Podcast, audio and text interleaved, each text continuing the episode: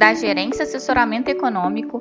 Esse é o seu Bebê Conexão Mercado, que traz para você as principais notícias e nossas análises do Brasil e do mundo dia, segunda-feira, dia 27 de março de 2023. Eu sou Adriana Lima e vou apresentar um panorama sobre os principais mercados. No exterior, receios com o sistema bancário mundial perdem força e dão espaço para a propensão ao risco em dias de agenda fraca. A agenda do dia é fraca, contando com apenas dois indicadores secundários, como o índice de atividade das empresas de Fed Dallas e o leilão do Tesouro dos Estados Unidos para tenores de dois anos. No mais, o presidente do BOE, Andrew Bailey, fará discurso às 14 horas e pode dar pistas dos próximos passos da autoridade monetária britânica, após a decisão de elevar os juros em 25 pontos base na última quinta-feira. Na agenda internacional desta semana, os discursos de diversos dirigentes dos principais bancos centrais, como do Fed, do BOE e do BCE, devem ocupar o noticiário até sexta-feira, quando será divulgado o índice de preços ao consumidor pessoal, o chamado PCE, nos Estados Unidos. Ainda nos Estados Unidos, o First Citizen Bank, um dos maiores maiores bancos regionais fechou o acordo para adquirir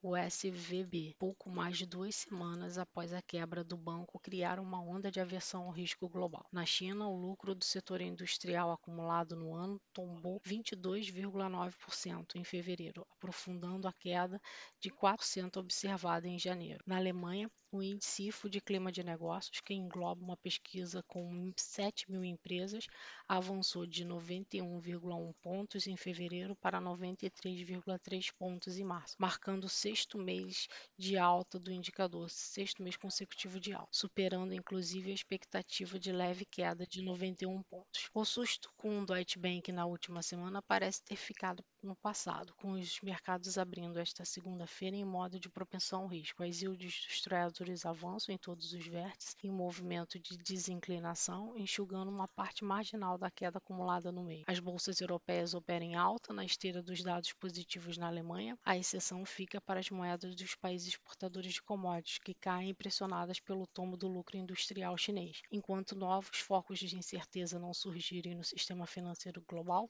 é possível que esse movimento mais positivo dos ativos internacionais continue ao longo das próximas sessões, com os investidores rebalanceando os riscos e redirecionando aos poucos a atenção para os indicadores de atividade e inflação. Nesse sentido, acreditamos que a propensão ao risco deve dominar a sessão, com as bolsas terminando o dia em alta, assim como as yields dos treasuries. O dólar, por sua vez, deve operar dividido, em queda frente às principais moedas e em queda só apenas frente a algumas emergentes. Esse movimento observado ambiente internacional deve se refletir para os nossos ativos no dia aqui no Brasil. No Brasil, o adiamento da visita do presidente Lula à China gera expectativa de que a divulgação do novo arcabouço fiscal possa ter, ser antecipado para esta semana. Além disso, também pode ser antecipado o anúncio do nome do novo diretor de política monetária do Banco Central. Além desses dois eventos que podem ocorrer ao longo desta semana, os investidores também ficarão atentos a dois documentos documentos oficiais que serão divulgados pelo Banco Central, tanto a ata do cupom nesta terça-feira, quanto o relatório trimestral de inflação e a entrevista do presidente do Banco Central, Campos Neto, após